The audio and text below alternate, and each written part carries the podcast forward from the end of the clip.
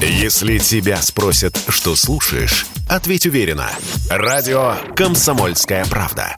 Ведь Радио КП – это самые оперативные и проверенные новости.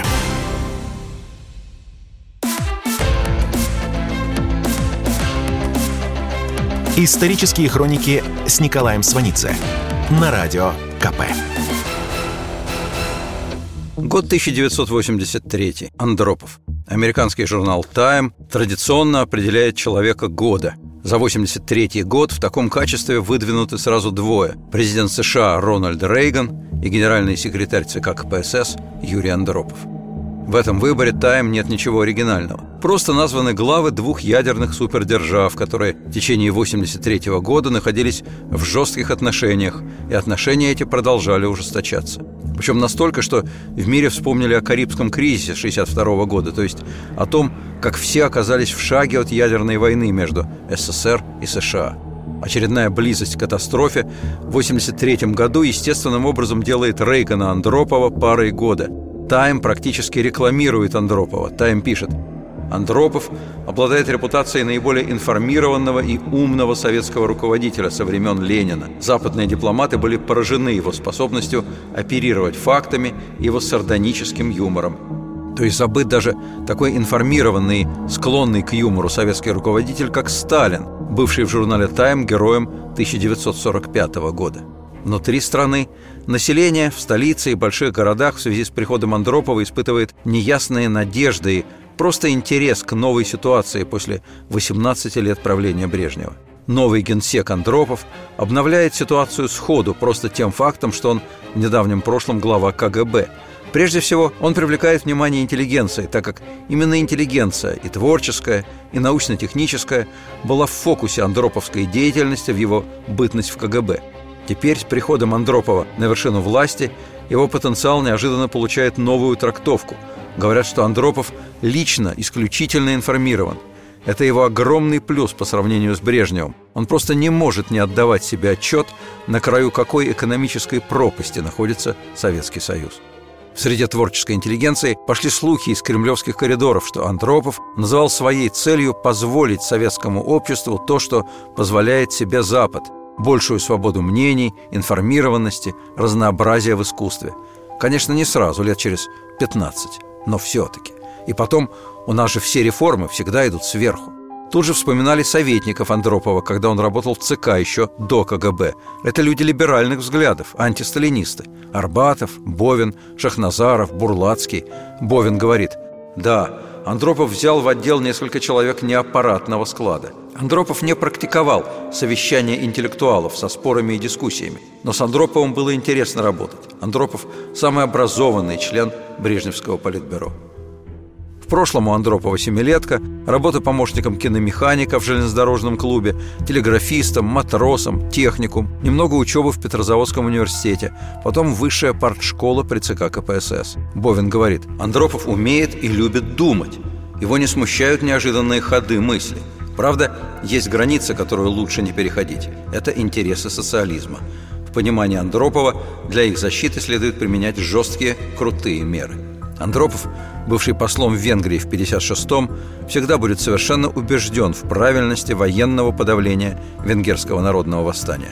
В 1968-м в качестве главы КГБ Андропов будет естественным сторонником ввода войск в Чехословакию. Но в 1982-м, после избрания Андропова генеральным секретарем, даже всегда жесткий, желчный писатель Юрий Нагибин пишет в дневнике «Странно, но я ждал чего-то разумного, конструктивного, верил в серьезность попытки восстановить утраченное достоинство страны и народа. Западные радиостанции транслируют на СССР высказывания авторитетных советологов. Избрание Андропова – одно из наиболее благоприятных событий, происшедших в СССР в последние годы. Дискуссия идет о том, кто он – либерал или просвещенный консерватор – Некоторые иностранцы, как им свойственно, заблуждаются совсем глубоко и сообщают, что Андропов свободно говорит по-английски, любит виски, джаз и Пикассо. С другой стороны, приход Андропова радует тех граждан СССР, которые мечтают найти в Андропове твердую руку, хозяина, который быстро наведет в стране порядок.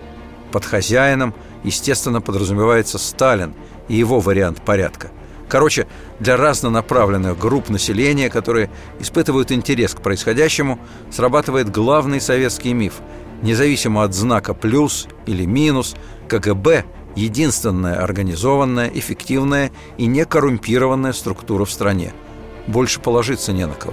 Основной массе населения происшедшее безразлично – Заместитель Андропова по КГБ Крючков, впоследствии член ГКЧП, введший в 1991 году в Москву танки, говорит, что Андропов считал необходимым сначала разобраться в обществе, понять, что оно из себя представляет. В 30-е годы и после войны ОГПУ, затем НКВД, МГБ, судя по запискам, сводкам и докладным, имели достаточно адекватную картину жизни населения, которая радикально отличалась от официальной версии – Полученная информация использовалась в целях тотального контроля. В послесталинские времена, в оттепель, с отходом от массового террора происходит ряд выступлений с экономическими требованиями. Власть применяет оружие. Выступления в начале Брежневского правления сходят на нет. На самом деле основная масса населения, в смысле социальной активности, обезврежена Сталином на десятилетия вперед. Власть и КГБ сосредотачиваются на борьбе с интеллигентским инакомыслием диссидентам с не слишком звучными именами – тюрьмы, психушки, Сахарову – ссылку, Солженицыну, Ростроповичу, Вишневской, Аксенову, Войновичу – высылку из страны с лишением гражданства. Применение такой меры, как лишение Родины, вероятно, снискало Андропову славу либерала от КГБ.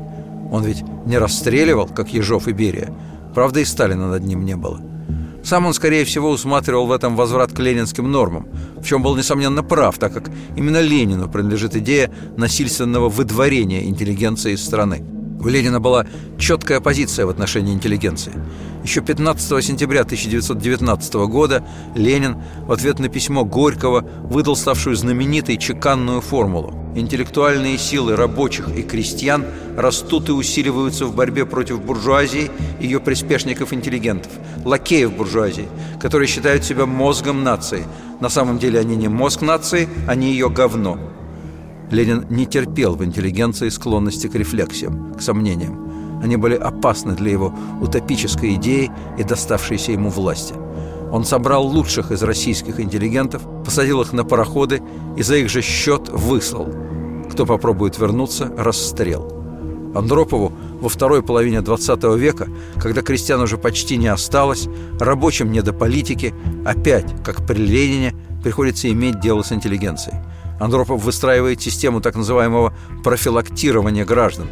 Термин отдает чем-то медицинским – подразумевается штатный и внештатный контроль за подозрительным контингентом на всех уровнях от студентов, работников НИИ, преподавателей до известных писателей, поэтов, знаменитых режиссеров, как Юрий Любимов, Олег Ефремов, Алексей Германы, Андрей Тарковский.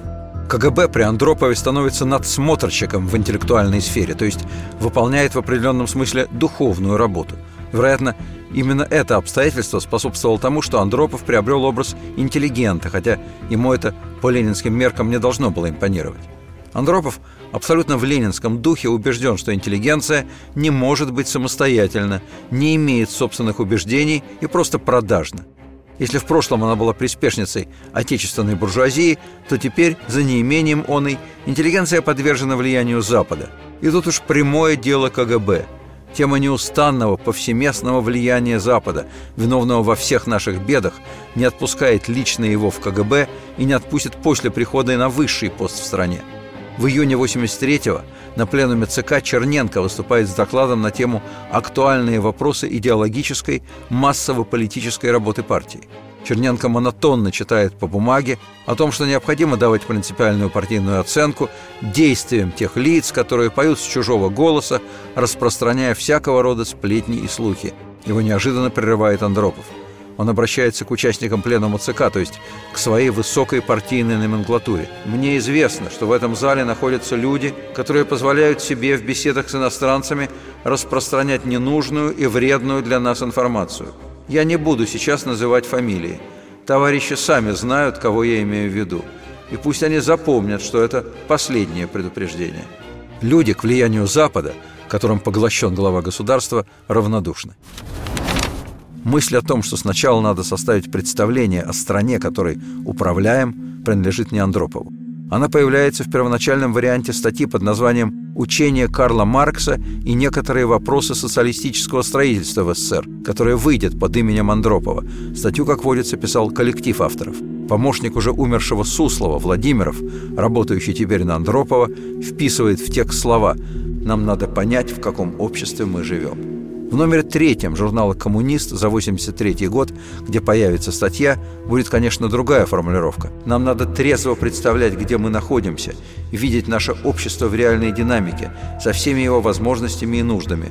Вот что сейчас требуется. В той же статье написано Партия предостерегает от возможных преувеличений в понимании степени приближения страны к высшей фазе коммунизма.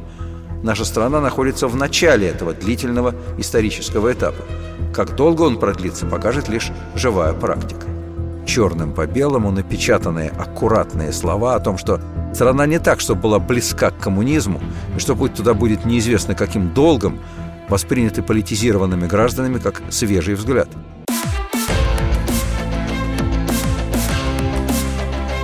Исторические хроники с Николаем Сванидзе на радио КП. Год 1983. Андропов. Мысль о том, что сама система может быть изменена, в 1983 году не приходит в голову никому. Поэтому никого не удивляет, что в той же статье Андропова к столетию смерти Маркса сказано «Да, трудности у нас есть, но думать, что возможен какой-то другой ход развития, значит сворачивать с надежной, хотя иной раз и жесткой почвы реальности, порывать с азами марксистской диалектики» из воспоминаний о жесткой почве реальности. Председатель колхоза любит повторять «башку снимают за сделанное, за не сделанное только журят». Дальний родственник председателя Юрий дважды начинал строить в колхозе дорогу за свой страх и риск. Председатель в первый раз оштрафовал его за самоволку, другой раз укатал на 15 суток за хулиганство. И ни один голос не поднялся в защиту Юрия. «Сиди и не рыпайся, и всегда маленько не доделывай, а план все равно будет выполнен за счет приписок». Эту систему не расшатать, она крепкая. С другой стороны, все очень неплохо. Голода нет, цены на основные товары в годы правления Брежнева неизменны, а что все сплошной дефицит, так люди относятся к этому спокойно. Все привыкли к постоянному дефициту. В советской экономике давным-давно существует превышение денежного спроса над предложением товаров. Но, как ни странно, в СССР эта извращенная экономическая ситуация играет на руку власти – у людей не пьющих на руках сохраняются деньги, которые им не на что потратить. Это создает иллюзию обеспеченности, память о которой сохранится в постсоветские времена. Когда представляется возможность что-либо купить, скупают все. Вещь – главный предмет культа. Из воспоминаний. Вот у малопьющего, работящего из ряда вон Анатолия дом забит вещами – четыре телевизора, а ловится только первая программа. С десяток радиоприемников и проигрывателей. В каждой комнате по электрической бритве, швейной машине и телефонному аппарату, а звонить можно только в правление колхоза. Дом забит полированной мебелью. Шкафы ломятся от одежды. Кожаное пальто, плащи, женские сапоги всех фасонов, хотя жены нет. В сарае машина, но когда он редко решается выехать, его тащат трактором на листе железа. Такое кругом грязевое месиво. Люди в 83 году готовы переплачивать за дефицит, то есть давать взятки. И делают это. Между тем, уже в феврале 81-го на секретариате ЦК разговор идет не о дефиците, а о хлебе. Поступают письма граждан, в которых подчас в острой форме сообщается о временных перебоях в обеспечении населения хлебом и хлебопродуктами, низком их качестве – Идут сигналы из Иркутска, Уральска, Челябинска, Артема, Приморский край, Минусинска, Красноярский край, Умани, Черкасская область, Рославля, Смоленская область, Урюпинска, Волгоградская область, Белогорска, Амурская область, Кулебаки, Горьковская область и многих других. Андропова, на тот момент главу КГБ, эта информация не смущает. Его линия последовательна. Главное – нейтрализовать активную часть инакомыслящей интеллигенции, которая нарушает социальную стабильность. Новая волна арестов пошла с конца 1979 года. Вот советских войск в Афганистан положил конец разрядке в отношениях с Западом и развязал силовикам руки внутри страны. Ударный для Андропова 80-й год. На этот год пришелся максимум арестов по политическим статьям. Диссидентская деятельность дезорганизована. Как раз в 80-м году из Москвы в Горький отправлен в ссылку Сахаров, которого Андропов еще в 78-м году назвал врагом номер один внутри страны. Заместитель Андропова Цвигун докладывает маскировавшиеся под правозащитников и поборников демократии антиобщественные элементы ныне разоблачены и обезврежены. Политические аресты продолжаются и в 1981 году. В 1982 прекращает работу Московская Хельсинская группа.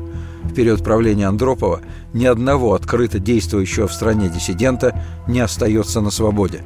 В момент прихода Андропова к власти его радуют даже оценки западных специалистов, занятых анализом ситуации в СССР. Западные аналитики полагают, что советская экономическая и социально-политическая система утратила динамизм, но устойчиво, стабильно. Это редчайший случай, когда западные оценки Андропова устраивают, Мнение западников относительно социальной стабильности в стране совпадает с его мнением. Что касается экономики, то ей, по мнению Андропова, можно добавить динамизма. Он, судя по всему, уверен, что с этим время терпит. Именно поэтому он и говорит, что, мол, осмотримся, а спустя 4-5 лет определимся с экономическими мерами. Андропов долго шел к высшему посту. Бовин вспоминает свой разговор с Андроповым еще до прихода того на КГБ. Андропов – тогда секретарь ЦК по работе с соцстранами. Бовин входит в группу его консультантов. Разговор у них был частный, и так повернулся, что Бовин сказал, «Ваша цель, Юрий Владимирович, понятна. Вы хотите стать генеральным. Давайте откровенно. Хотите». Бовин вспоминает. Андропов энергично замахал руками, потом что-то пробурчал, и разговор был закончен.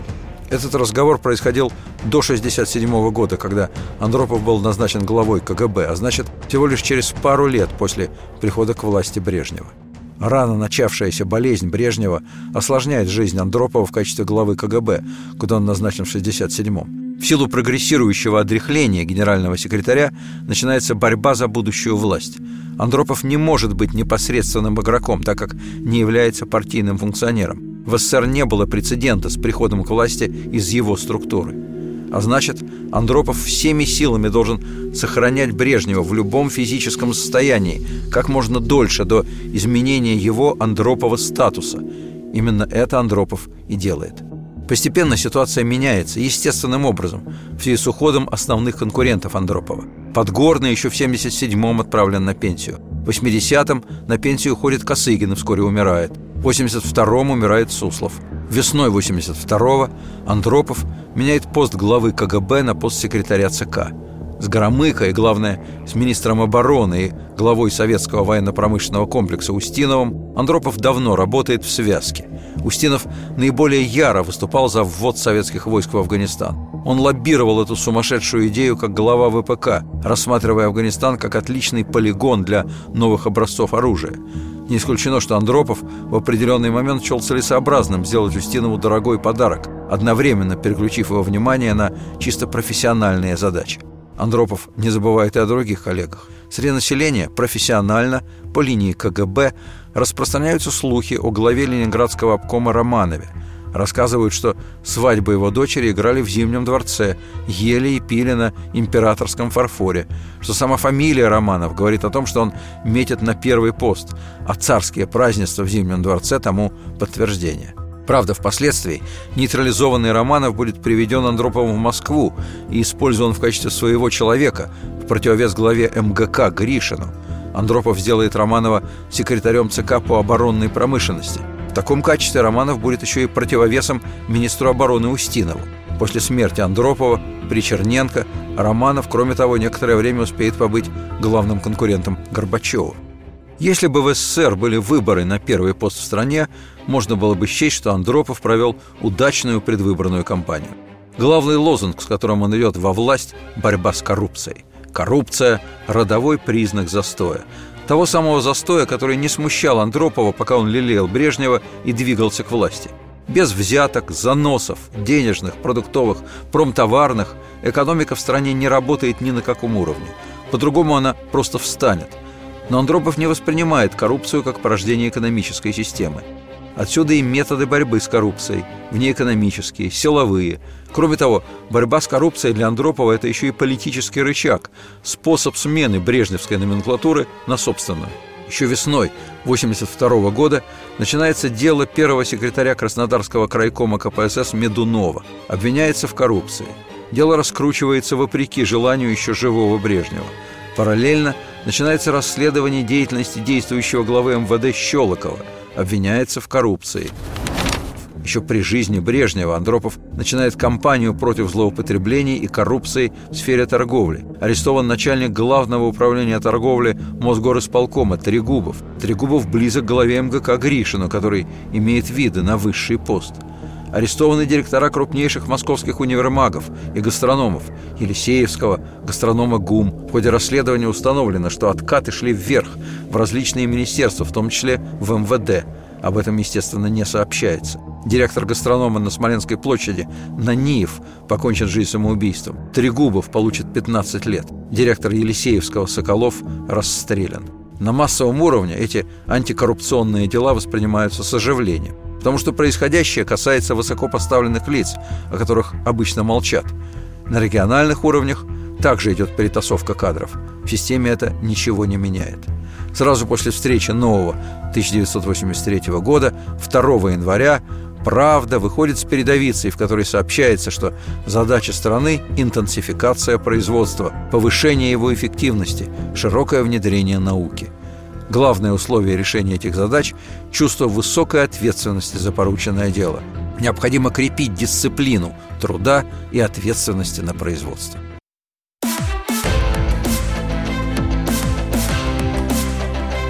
Исторические хроники с Николаем Сванидзе на Радио КП. Год 1983. Андропов. 7 января 1983 года проходит совещание в ЦК КПСС по вопросам укрепления трудовой дисциплины. Потом в «Правде» появляется статья генерального прокурора Рекункова под названием «Без снисхождения. Гражданин. Общество. Закон». За этим следует действие – Сотрудники КГБ начинают в дневное время рейды по кинотеатрам, баням, магазинам, где люди стоят в очередях за молоком, колбасой, ГДРовскими колготками, чешскими детскими ботинками, венгерским зеленым горошком, кубинскими зелеными бананами, которые дома складывают на газете под диван, где они все равно не желтеют. Все это никогда не продают вечером, после работы. Вечерами в магазинах вообще пусто на прилавках. Операция по отлову людей называется «Трал». Отловленных людей везут в милицию, о них сообщают по месту работы, их разбирают на собраниях, подготовленных выступлениях коллеги клеймят их позором. Их непосредственным начальникам тоже достается. Плюс задержанный лишается премии и очереди на жилье, в которой стоят годами. Поговаривают о введении усиленных мер ответственности за прогулы и опоздания на работу. Предполагается, что таким образом повсеместно укрепится вертикаль управления – то есть, кроме отлова людей, никаких идей. То есть, кроме полицейских идей, никаких других. Андропов в конце января 1983 года неожиданно посещает московский станкостроительный завод имени Орджоникидзе, выступает на собрании и говорит, где же, говоря ленинскими словами, то самое звено, за которое надо ухватиться, чтобы вытянуть всю цепь. Цепь-то большая, тяжелая, но начинать надо, товарищи, именно с дисциплины. Рабочие, слушающие Андропова, думают о том, что нет жилья, плохо ходит транспорт, кругом очереди, или просто абсолютно ко всему равнодушные, ничего не ждут. 1 февраля 1983 года Андропов идет на повышение цен наряду с введением в ряде регионов талонов на продукты. Но эта непопулярная экономическая мера сопровождается однозначно популярной, которая и остается в памяти – снижается цена на водку, которая с благодарностью немедленно получает народное название «Андроповка». Это все, что сделано во внутренней политике. Никаких дальнейших намерений не заявлено, тем более реформ. Хотя стартовые позиции, казалось бы, у Андропова для этого блестящие. Ему фактически удалось в своем лице объединить государственный партийный аппарат и КГБ. Это то, чего хотел Берия после смерти Сталина и за что пошел под расстрел – Предложение об отмене номенклатурных привилегий, пайков, машин, поликлиник Андропов отклоняет. Он говорит, мы не можем сейчас это сделать. Как иначе мы заставим чиновников дорожить своим местом, быть исполнительным, меньше воровать? Пока этот вопрос снимаем. Он было заинтересовался временами НЭПа, совместными с иностранцами предприятиями, концессиями, кооперативами начала 20-х годов – но подготовленное постановление ЦК о расширении прав предприятий, к чему в 60-х годах безуспешно стремился Косыгин, Андропов отверг. Сказал, нужно вначале проверить на нескольких заводах и фабриках. Хотел было расширить демократические процедуры на предстоящих выборах в Верховный Совет. Верховный Совет – это в СССР как бы парламент. Депутаты – исключительно представители номенклатуры всех рангов, плюс немного колхозников, врачей, учителей. Состав Верховного Совета заранее, до выборов, утверждался на Старой площади. Андропов предлагает теперь замечать интересных людей, проводников линии партии в народе, но тут же подчеркивает, что подобные действия должны быть осторожными и ограниченными. Как-то раз Андропов сказал своему советнику Шахназарову, «Вот вы, интеллигентское братья, любите пошуметь. Давай вам свободу, демократию, но много вы не знаете. А знали бы, так вели бы себя поаккуратнее». Шахназаров возразил, «Так вы нам и говорите, чего мы не знаем. Это ведь тоже элемент демократии. Свобода слова, печати». «Да знаю, знаю», – прервал его Андропов. «Всякому овощу свое время». Что касается возможности официальной оппозиции в СССР, то об этом Андропов однозначно высказался еще до прихода к власти. На Западе многим во что бы то ни стало хочется, чтобы в СССР существовала пусть искусственная, но организованная оппозиция. Советские люди никогда этого не допустят и сумеют оградить себя от ренегатов и их западных защитников. После прихода к власти Андропов не позовет к себе советников-антисталинистов, которые работали с ним в начале 60-х годов в бытность в КГБ, Андропов окружит себя людьми исполнительными, тусклыми, с небольшим интеллектуальным потенциалом. Когда он уйдет из КГБ, выяснится, что он не вырастил себе замены. В декабре 83-го Арбатов по старой привычке напишет Андропову письмо. Когда фельдофицер фельдпочты привезет ответ, Арбатов позвонит Бовину, попросит срочно встретиться встретятся на Кропоткинской. Арбатов скажет, что написал Андропову об усилении цензуры в театре, об оживлении консервативного крыла в аппарате ЦК. Бовин вспоминает, что прочитал под фонарем короткий ответ Андропова. «Не надо меня поучать». Арбатов был ошарашен тональностью ответа. Они поддерживали с Андроповым отношения 20 лет. Советник Андропова в 60-х годах Георгий Шахназаров вспоминает один из состоявшихся у них в те времена разговоров. «Я задал вопрос, Мыслимо ли соревнования в гонке вооружений со всеми развитыми странами вместе взятыми? Ведь мы себе живот надорвем. Это же чистое разорение для Союза. Андропов сказал, это ты прав, нам тяжело. Но ведь, честно говоря, мы еще не раскрыли и сотой доли резервов социалистического строя. Андропов говорит Шахназарову, вижу, тебя не убедил. Вы, консультанты, все пацифисты. Шахназаров возражает, я реалист, исхожу из того, что безопасность свою мы обеспечили – и надо позаботиться о людях, ведь живем плохо, бедно. Андропов резко возражает. Я тебе сказал, резервы у нас огромные. К тому же у Запада дела с экономикой не ладятся. В 83-м, когда Андропов уже генсек, выходит его сборник «Избранные речи и статьи». Один из докладов содержит тезис «Наша политика – политика классовая по своим принципам и своим целям». Таким образом, Андропов подтверждает свою приверженность не только противостоянию с Соединенными Штатами, но и борьбе до последнего, невзирая ни на какие реальные экономические обстоятельства. В СССР этот сборник речи Андропова продается, но не раскупается и, естественно, не читается. Между тем, президент США Рейган выступает с речью, в которой называет СССР «империей зла». В определенном смысле Рейган не противоречит Андропову. Андропов говорит, что советская политика классовая, и Рейган говорит, что советские руководители открыто заявляют, что их мораль подчиняется интересам классовой борьбы, и что морально все, что необходимо для уничтожения старого эксплуататорского общества. Рейган говорит, это не значит, что надо отказаться от поиска взаимопонимания, но мы должны сохранять силу. Я считаю, что коммунизм – это скорбная и нелепая глава человеческой истории, чьи последние страницы дописываются уже сейчас. Еще в 1979 году СССР разместил в своей европейской части ракеты средней дальности СС-20, нарушив существовавший ранее паритет, создав непосредственную угрозу всей Западной Европе и получив короткое удовольствие от достигнутого преимущества. Американцы тогда же заявили, что в ответ разместят в Западной Европе свои першинги и томагавки. В 1983-м их еще нет в Европе. В ноябре 1983-го НАТО начинает учение «Able Archer», идет отработка действий Альянса в случае конфликта, приводящего к ядерной войне. На командном пункте учений в Монсе присутствуют Рейган, Коль, Тэтчер. В середине 60-х Андропов полагал, что США и СССР в равной степени понимают, что ядерный удар по противнику – чистое безумие. Тогда он изложил своему советнику Шахназарову, как, по его представлению, можно вести борьбу США без прямого ущерба для себя – Поле боя будет перенесено на океаны и в развивающиеся страны, где сосредоточено подавляющее большинство Земли. Будучи в КГБ, Андропов курирует передачу огромных средств в те страны, на которые СССР планирует опереться в будущей войне. Однако в 1981 году на секретном заседании Политбюро с высшими офицерами КГБ при участии Андропова решено, что Соединенные Штаты все-таки готовят ядерный удар по Советскому Союзу. В 1983 году, во время учений НАТО в Западной Европе, именно такое понимание ситуации становится главенствующим и как никогда высока вероятность нанесения превентивного ядерного удара со стороны СССР. Советские войска в Прибалтийском военном округе, Чехословакии и ГДР приведены в 7-10-дневную готовность к применению ядерного оружия. Только завершение маневров разрешит эту ситуацию. После окончания маневров, после безуспешной попытки связаться с Андроповым, минуя обычные дипломатические каналы, Рейган запишет в дневнике – я считаю, что Советы настолько одержимы идеей укрепления обороны и маниакально опасаются нападения, что, сохраняя прежнюю твердость, мы, тем не менее, должны показать им, что никто у нас и в мыслях не держит ничего подобного. Откуда они взяли, что кто-то хочет напасть на них? Андропов во время учения Эйбл Арчер, до них и после них, уже не встает с постели.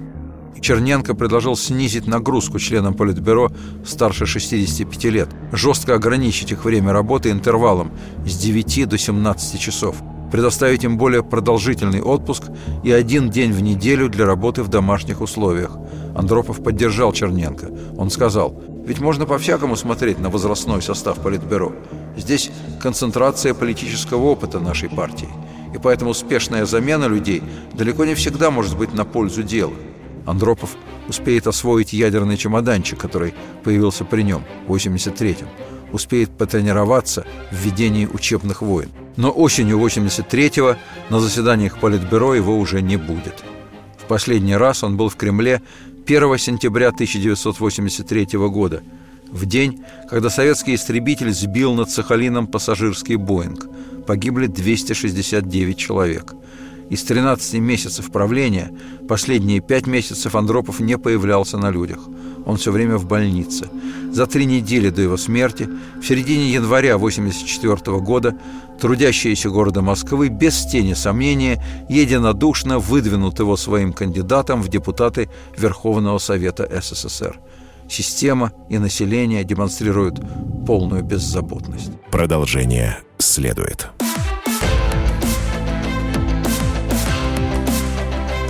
Исторические хроники с Николаем Сванидзе на радио КП.